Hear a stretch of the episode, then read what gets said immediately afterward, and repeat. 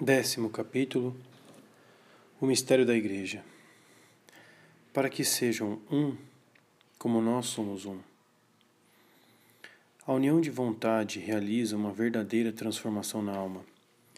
Os efeitos da graça mística nolo demonstram. Uma importante etapa foi ultrapassada. Outra se anuncia por esta transformação que coloca a alma no limiar de um mundo novo este mundo ainda parece apenas numa semi-obscuridade que deixa imprecisas as formas, embora revelando-lhe toda a grandeza. Mas é o albor da aurora carregado de esperança que, nas próximas moradas, se transformará numa luz plena e revelará os esplendores. Recolhemos com cuidado estas claridades que fazem parte das riquezas da união da vontade são indícios preciosos que solucionam problemas importantes e permitem uma orientação rumo a novas realizações. Item A: O zelo das almas.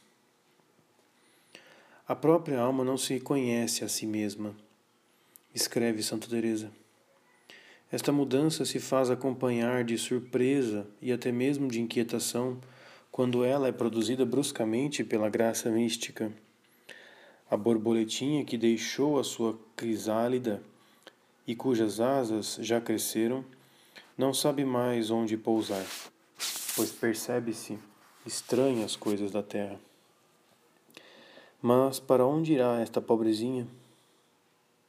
Este desassossego não é, de modo algum, o efeito passageiro de um deslumbramento sobrevém à alma como consequência do desapego realizado.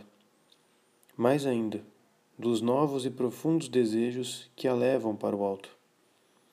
Sem dúvida, desejos de retornar a essas regiões obscuras, de onde ela veio com a certeza de que esteve em Deus e Deus nela. Mas também solicitude ardente e dolorosa por Deus e pelas almas coisa que não tinha experimentado num grau tão elevado. Poucos anos e talvez ainda há poucos dias estava essa alma de tal forma que não se lembrava senão de si. Quem lhe incutiu tão penosa preocupações? Penso no tenebroso tormento que padeceu e padece certa pessoa que conheço ao ver as ofensas feitas a nosso Senhor. Trata-se de dor tão profunda que preferiria a morte a ela. Eis um novo fato que a santa se compraz em colocar em relevo. Ela evoca longamente o martírio de Nosso Senhor, a quem não escapava nenhuma das grandes ofensas que se faziam a seu Pai, e o seu ardente desejo de sofrimento e de morte para a salvação dos pecadores, guardadas as devidas proporções o sofrimento da alma é semelhante ao de Cristo.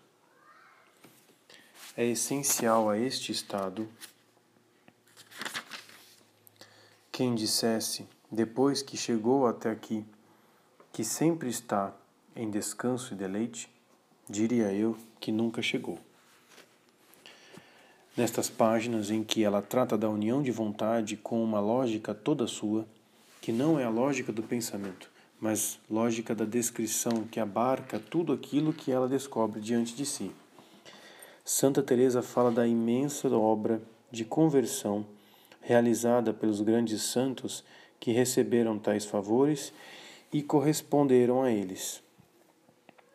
Sem dúvida alguma, a união de vontade dá uma orientação de fundo para a salvação das almas. É este o fato importante que devemos reter. De onde vem este zelo? A santa responde: Eu vou-lo direi. Não ouvistes a esposa dizer que o Senhor a introduziu na adega do vinho e ordenou nela a caridade? Eu já o mencionei aqui em outra passagem, embora não a esse respeito, pois assim se passa nesse caso. A caridade foi ordenada na alma pelo próprio Deus em direção ao seu duplo objeto, Deus e o próximo. E comentando este duplo preceito, a santa escreve: A meu ver, O sinal mais certo para verificar se guardamos essas duas coisas é a observância fiel do amor ao próximo. E convencei-vos: quanto mais praticardes este último, tanto mais estareis praticando o amor de Deus. Esta, esta importância dada ao amor do próximo e mesmo o sacrifício das devoções que a santa exige em favor dos atos de caridade são características de um novo estado de alma. Ainda pouco antes, Santa Teresa indicava como um grande perigo que a alma o querer distribuir os frutos do seu jardim. A alma que recebia este aviso tinha bebido da terceira água, aquela da quietude perfeita, que é o sono das potências. Depois da graça de união, ela já pode começar a reparti-los sem que lhe faça falta. É pouco dizer a alma fortalecida não só pode, mas deve dar suas riquezas, embora ainda com prudência. Ela sente uma necessidade imperiosa disso. Explicar esta mudança profunda, afirmando que Deus ordenou a caridade, não parece suficiente. Por que é que a ordem da caridade exige, com efeito, que a alma se volte para o próximo? Santa Teresa não o diz explicitamente com a desculpa de que não é a teóloga e não pode dar a razão de muitas coisas que observou. Dá-nos, contudo, a chave do problema. Ao desenvolver a comparação do bicho da seda, faz este comentário à primeira vista, singular. Tendo, pois, se desenvolvido, que é o que disse no princípio de, disso no que escrevi, a lagarta começa a fabricar a seda e a edificar a casa onde há de morrer. Eu gostaria de explicar que essa casa é para nós Cristo. Creio ter lido ou ouvido em algum lugar que a nossa vida está escondida em Cristo ou em Deus, o que é a mesma coisa, ou que nossa vida é Cristo. Para o meu propósito, qualquer uma dessas expressões serve. Esta afirmação surpreendente que não está ligada a nada do que a Santa expôs anteriormente e que a obriga a explicar como podem trabalhar, como podemos trabalhar para o que o próprio Senhor seja nossa morada, como o é na oração de união, parece trazer um elemento novo, o qual aumenta a complexidade da descrição. Um momento de reflexão nos mostra que não é nada disso. Esta afirmação nos revela, na verdade, uma experiência espiritual das mais importantes das mais interessantes. O fato de que, na união de vontade, Santa Teresa tenha tomado consciência de que ela fora introduzida no Cristo e que desde então, desde então, Cristo seria a morada onde sua vida estaria escondida. O que é senão a descoberta de sua incorporação a Cristo na Igreja, de sua inserção no Cristo total? Que esta incorporação em Cristo seja experimentada por ela neste momento como um fato vivo e vivido na obscuridade e, uma, e um grande acontecimento. Compreendemos a mudança de atitude de sua alma, observada anteriormente. Uma nova orientação de sua vida não nos surpreenderá. Mistério de unidade, mistério de obscuridade, fonte de semelhante luz, detenhamo-nos um momento para analisá-lo. Item B O mistério da Igreja. A união de vontade é um assenhoreamento da sabedoria de amor sobre a vontade. A partir desse momento, a alma fica marcada com um selo divino, que, embora não seja indelével, é contudo permanente e produz abandono e docilidade. Expliquemos o símbolo dizendo que a sabedoria se instalou de forma habitual na vontade, que aí para aí reinar como senhora. A sabedoria só pode reinar para realizar o pensamento de Deus. Ela mesma é pensamento de Deus. Não conquista, não age e não leva a agir a não ser para manifestar, vivo e concreto, nos acontecimentos e nas almas, o pensamento de Deus sobre o mundo. Este pensamento de Deus sobre o mundo, nós o conhecemos pelo apóstolo São Paulo. Ele é um mistério oculto desde os séculos em Deus, Criador de todas as coisas. Às gerações e, os, e aos homens do passado, ele não foi dado a conhecer, como foi agora, revelado a seus santos apóstolos e profetas no Espírito. Os gentios são cordeiros, membros do seu corpo e coparticipantes da promessa em Cristo Jesus. Efésios 3, 9 e 5. Este desígnio é o de salvar todos os homens sem distinção, identificando-os todos com Cristo Jesus na unidade do seu corpo místico. Desde a eternidade, Deus já contemplava o Cristo total, a Igreja, e encontrava nela a sua complacência como na obra-prima da sua misericórdia. Ao sair para criar, Deus ia, através de todas as vicissitudes das obras e do seu amor, rumo à realização do seu Cristo. Finis hominum ecclesia. A Igreja é o fim de todas as coisas, segundo o testemunho de Santo Epifânio. As próprias vicissitudes, queda dos anjos, pecado do homem, foram permitidas por Deus apenas como ocasião e meio para mostrar toda a força do seu braço, toda a medida do amor que ele desejava dar ao mundo. Não afirmou Santo Agostinho que Deus permitiu a queda dos anjos a fim de criar o homem? O pecado do homem é uma feliz culpa que nos mereceu o Cristo Redentor. É por Jesus Cristo que Deus vai realizar o seu mistério de misericórdia. Por Cristo, que tem uma geração eterna, porque é o Verbo de Deus. Ele é a imagem do Deus invisível, o primogênito de toda criatura, porque nele foram criadas todas as coisas nos céus e na terra, as visíveis e as invisíveis, tronos, soberanias, principados, autoridades, tudo foi criado por ele e para ele. Ele é, antes de tudo, e tudo nele subsiste. Depois da queda do homem, ele se encarnou, e dentro de, do novo plano da redenção, Deus concedeu ao Verbo encarnado o Cristo Jesus a primazia e a plenitude de todas as coisas. Ele é a cabeça da igreja, que é o seu corpo.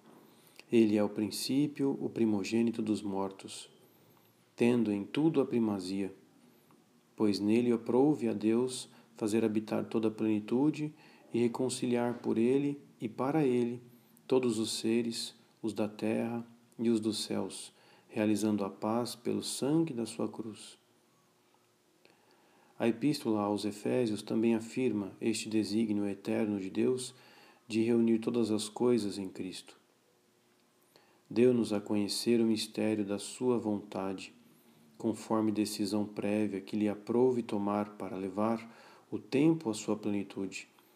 Há de, um, há de em Cristo recapitular todas as coisas, as que estão nos céus e as que estão na terra. No seu pensamento eterno, Deus não vê senão o seu Cristo, e é nele que ele descobre cada um de nós, porque foi nele que ele nos colocou. Nele, ele nos escolheu antes da fundação do mundo para sermos santos e irrepreensíveis diante dele no amor. Ele nos predestinou para sermos seus filhos adotivos por Jesus Cristo, conforme o beneplácito de Sua vontade para louvar e glorificar a, da sua graça, para louvor e glória de sua graça, com a qual ele nos agraciou no bem-amado. Nele, predestinados pelo propósito daquele que tudo opera segundo o conselho da sua vontade, fomos feitos sua herança, a fim de servirmos para o seu louvor e glória. Nós, os que antes esperávamos em Cristo. Por isso, este decreto divino que nos fala do amor eterno do Pai para com o seu Cristo e para conosco em Cristo deve fazer jorrar de nossos corações um hino de gratidão.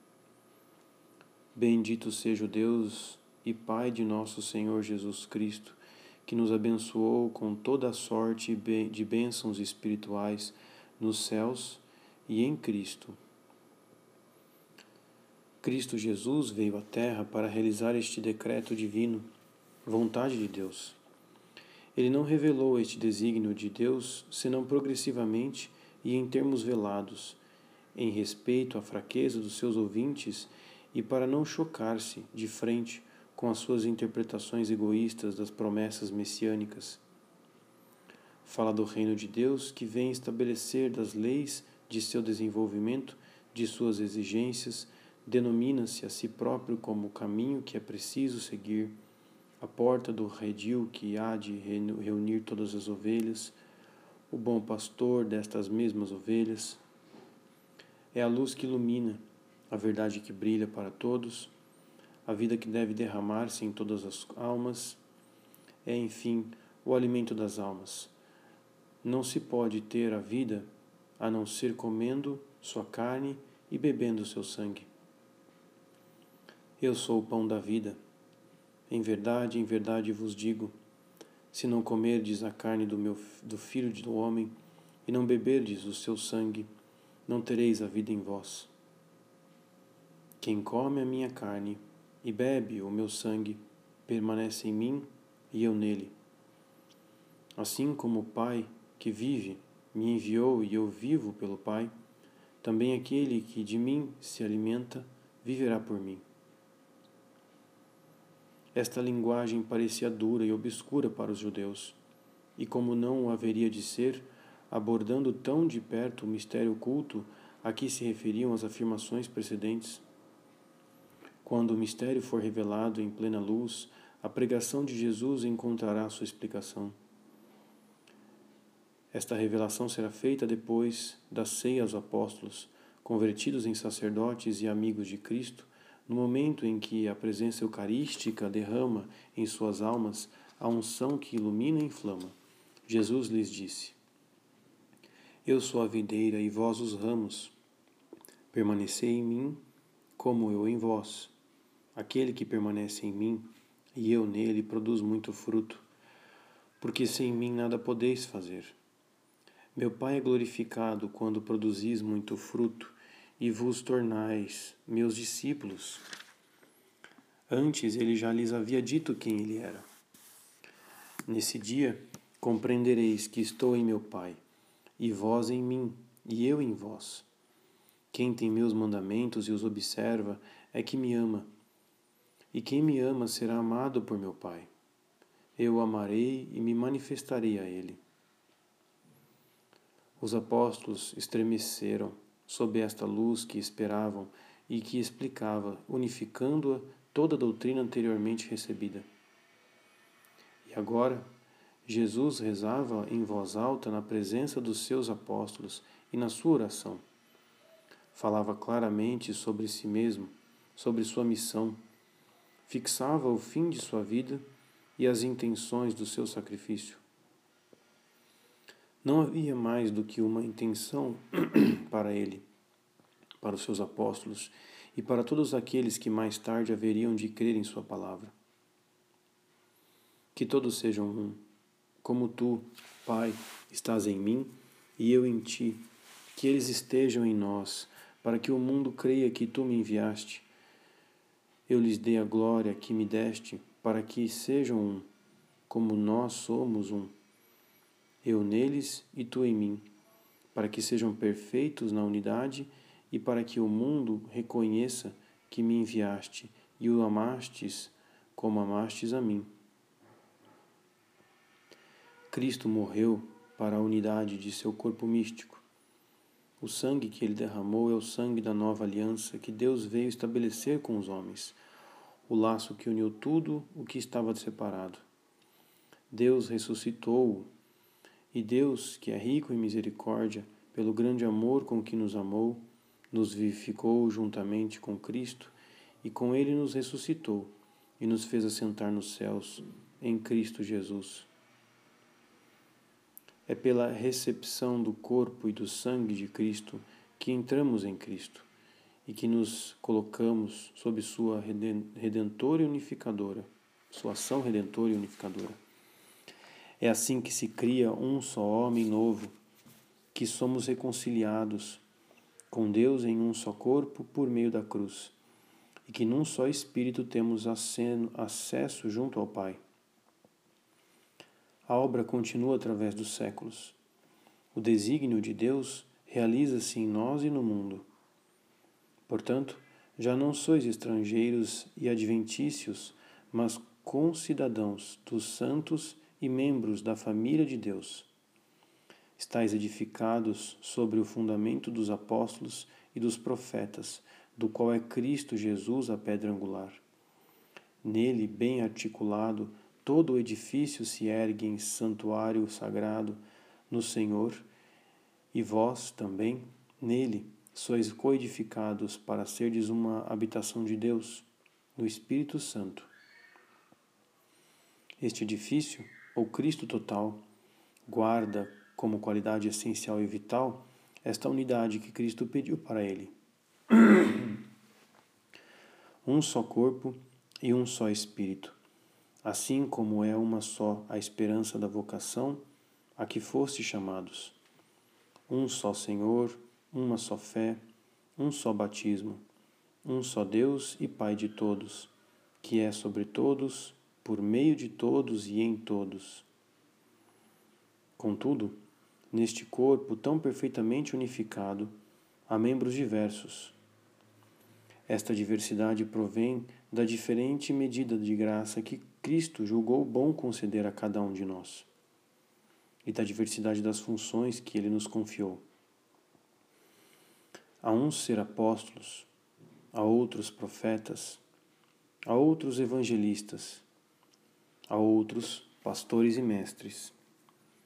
A um, o Espírito dá a mensagem de sabedoria, a outro, a palavra de ciência segundo o meu Espírito, a outro, o mesmo Espírito dá a fé, a outro ainda, o único e mesmo Espírito concede o dom das curas, a outro, o poder de fazer milagres, a outro a profecia, a outro o discernimento dos espíritos, a outro o dom de falar em línguas, a outro ainda o dom de as interpretar. Mas é o único e mesmo Espírito que isso tudo realiza, distribuindo a cada um os seus dons conforme lhe apraz. A plenitude de Cristo desce sobre cada um de nós. Recebemos Sua graça que nos faz participar da Sua filiação divina e de todos os seus privilégios. Nós somos filhos e herdeiros do Pai, como Ele. Somos sacerdotes e reis com Ele. Mas esta plenitude, ao descer sobre nós, manifesta suas riquezas, os reflexos de sua beleza divina e a diversidade das funções do seu sacerdócio. Tal como um prisma que, ao receber a luz branca, mostra todas as suas virtu virtualidades, também o corpo místico de Cristo descobre, mostrando-as em seus membros, todas as riquezas que nossos pobres olhos não conseguiriam abranger num único olhar, na plenitude simples e luminosa de Cristo Jesus. O plano divino que fez esta unidade quis também a diversidade.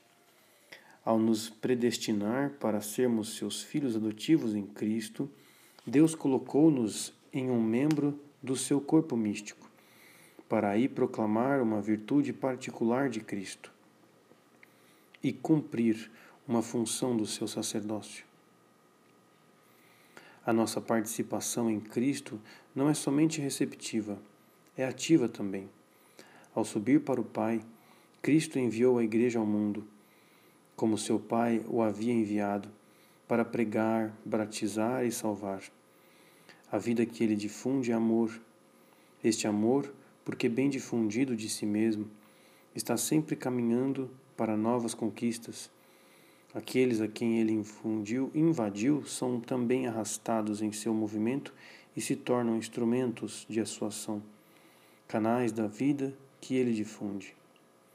Esta é a Igreja, cuja cabeça é Cristo, e cujo corpo, em sua inteireza, bem ajustado e unido por meio de toda a junta e de ligadura, com a operação harmoniosa de cada uma das suas partes, realiza o seu crescimento para sua própria edificação no amor. Tal é o pensamento de Deus que se realiza progressiva, mas seguramente, apesar de todos os obstáculos, através dos séculos. É a grande realidade, o fato que domina a história dos povos e do mundo. É o fim e a razão de todas as coisas. Assim, quando Cristo total tiver alcançado o estado de homem perfeito, à medida da estatura da plenitude de Cristo, a figura deste mundo passará e a realidade aparecerá, a do Cristo, em quem Deus manifestou a ação do seu poder eficaz, ressuscitando-o dentre os mortos e fazendo-o assentar à sua direita, nos céus, muito acima de qualquer principado e autoridade e poder e soberania, e em quem realizou o seu desígnio, pondo-o como cabeça da igreja, que é seu corpo, e assegurando-lhe a plenitude daquele que planifica tudo em tudo.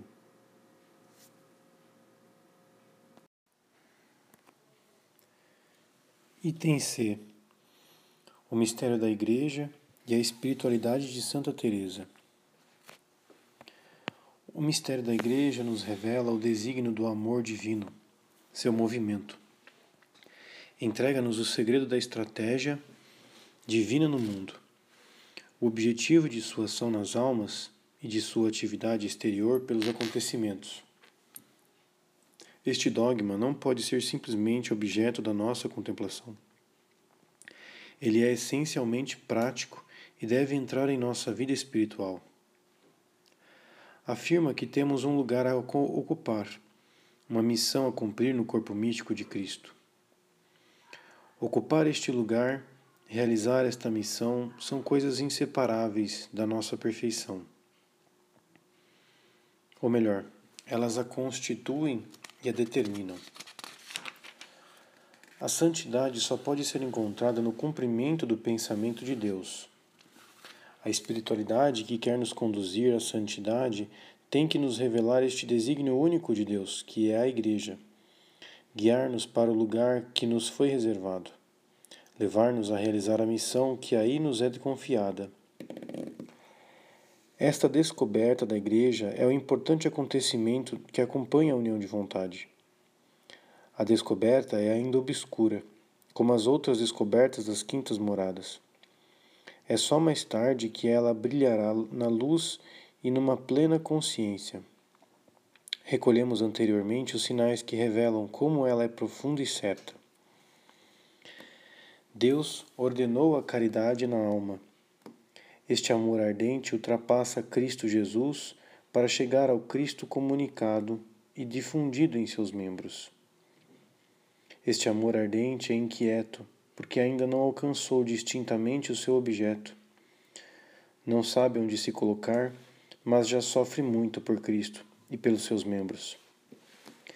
E já é fecundo sem o saber Deus ordenou a caridade na alma, o que equivale a dizer que ordenou seu duplo objeto, Deus e as almas, uma única realidade em que eles se unem, a Igreja.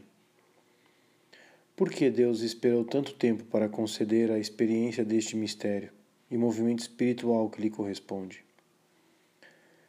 A sabedoria age com força e suavidade, com peso e medida era necessário que a alma se consolidasse em sua união com Deus. Santa Teresa nos disse que o cuidado da perfeição pessoal era fundamental no primeiro período, que o principiante devia, antes de tudo, orientar-se para Deus, organizar a sua sese em função desta busca de Deus para torná-la eficaz. Que os desejos de apostolado poderiam ser prejudiciais se desviassem o olhar de Deus Ainda há pouco, ela nos mostrava o perigo que os transbordamentos divinos das primeiras orações sobrenaturais fazem a alma correr, levando-a a, dar-se sem medida e com proveito para os outros, quando ela não pode renovar suas forças. Ilusões da atividade própria do orgulho, da força recebida na quietude. Santa Teresa indicou-as todas seu atual convite para entrar no movimento do amor de Deus na Igreja está certo e deve ser seguido. Sua vida oferece uma preciosa confirmação e uma demonstração à sua doutrina. A santa nos diz que, nos primeiros anos da sua vida religiosa, ela foi às vezes elevada à oração de união. Estas graças tornaram-na muito forte nos grandes sofrimentos de sua doença e lhe permitiram exercer um apostolado bem frutuoso, especialmente junto de seu pai e de algumas pessoas do mundo. Após um longo período de espera, que a santa denomina tibieza, a influência divina fez-se sentir de novo em sua alma. Entre os grandes favores que ela recebe, então, visões e revelações que na verdade pertencem às sextas moradas, encontra-se a transverberação, que lhe confere a graça da maternidade espiritual. Sem tardança, o efeito desta graça aparece na instauração da reforma e na fundação do mosteiro de São José de Ávila. Parece realmente que, ao fundar este mosteiro, a santa se propunha apenas a criar um retiro que lhe permitisse viver uma intimidade profunda com Jesus Cristo. É verdade, contudo, que o tempo fazia crescer em mim o desejo de contribuir para o bem de alguma alma. Eu, muitas vezes, sentia-me como quem tem um grande tesouro guardado e deseja dá-lo para que todos gozem, mas tem as mãos atadas para não poder distribuí-lo. Eu tinha a impressão de estar com as mãos atadas dessa maneira porque eram tantas as graças recebidas naqueles anos que me pareciam mal empregadas apenas em mim. Eu servia ao Senhor com minhas pobres orações e procurava que as irmãs fizessem o mesmo e valorizassem muito o bem das almas e o progresso de sua igreja. Quem com ela se relacionava saía edificado e nisso se embebiam os meus grandes desejos. As notícias recebidas das guerras de religião que assolavam a França e a visita do sacerdote franciscano de regresso das Índias Ocidentais, que lhe fala que lá, por falta de doutrina, perdiam-se muitas almas. Aumentam e explicitam estes ardores de apostolado, determinam-na a fundar novos mosteiros com uma finalidade apostólica e a estender a sua reforma aos religiosos, pois eles sim poderiam trabalhar para a salvação das almas.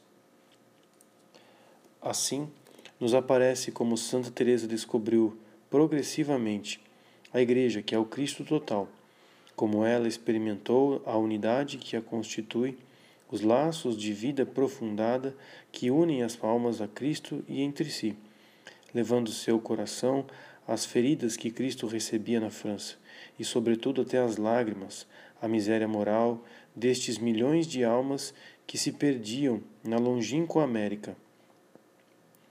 Entrando desta forma nas profundezas da igreja do seu tempo, ela encontrou aí o lugar e a missão que Deus, em seu desígnio eterno, lhe tinha destinado, a ela e à sua reforma.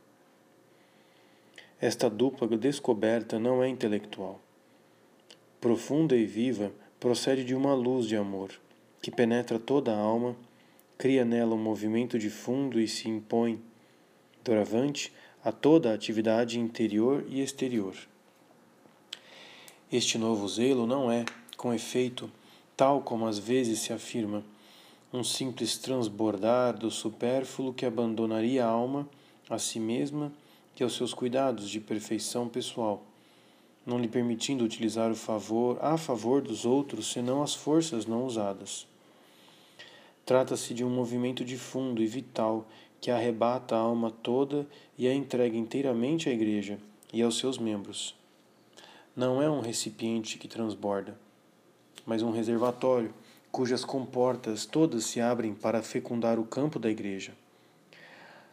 A perfeição atual para esta alma reside no dom total de si mesma e, sem nenhuma reserva, à Igreja. Mas ela não corre algum perigo ao se doar assim sem medida?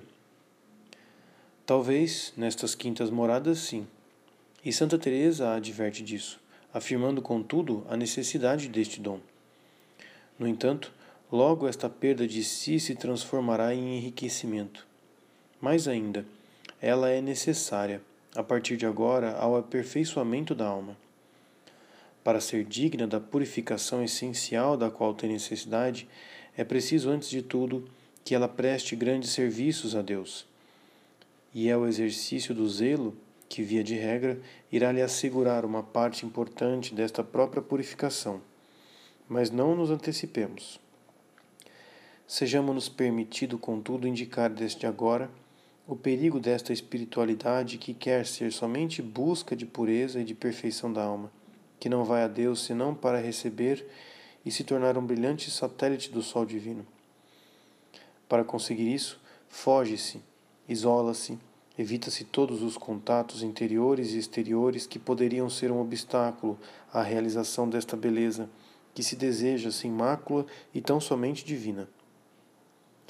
Santa Teresa falou-nos de como esta atitude da alma era indispensável durante um período primeiro. E por outra parte, há vocações e estados que não têm o direito de se consagrar à ação exterior.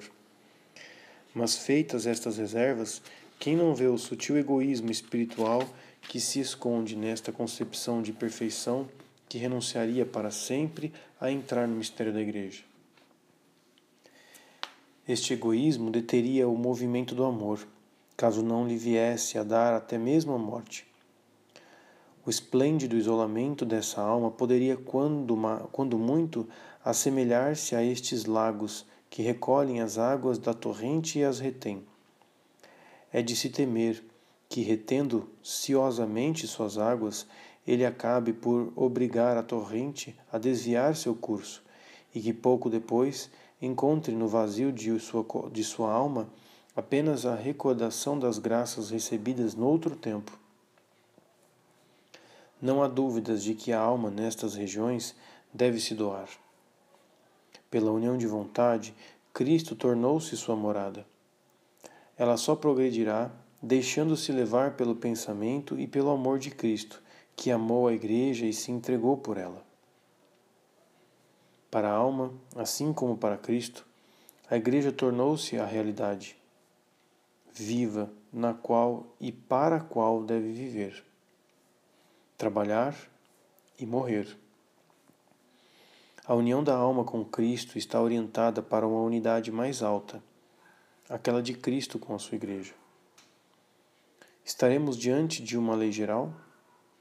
Essa descoberta prática da Igreja, após um período que prepara o assenhoreamento divino, vai se impor a toda a santidade?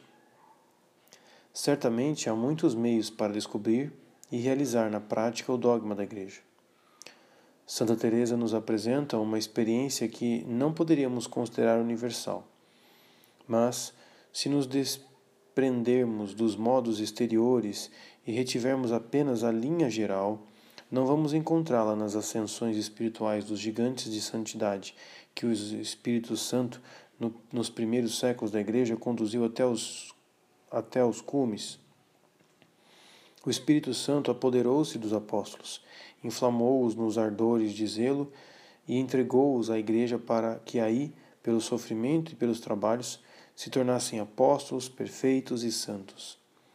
Aqueles a quem, com razão, chamamos padres da Igreja, tinham vivido em sua maior parte, primeiramente, na solidão. Foi ali que o Espírito se apoderou deles para lançá-los de novo no mundo, como testemunhas e instrumentos de sua graça, e fazê-los realizar a um só tempo, nos trabalhos suportados para a glória dele, a sua missão e sua santidade. Esta é, com efeito, a ordem do plano divino. A sabedoria assume uma humanidade e mola e a dá em alimento. Encarnação, redenção, igreja. Tal é a lógica divina dos mistérios.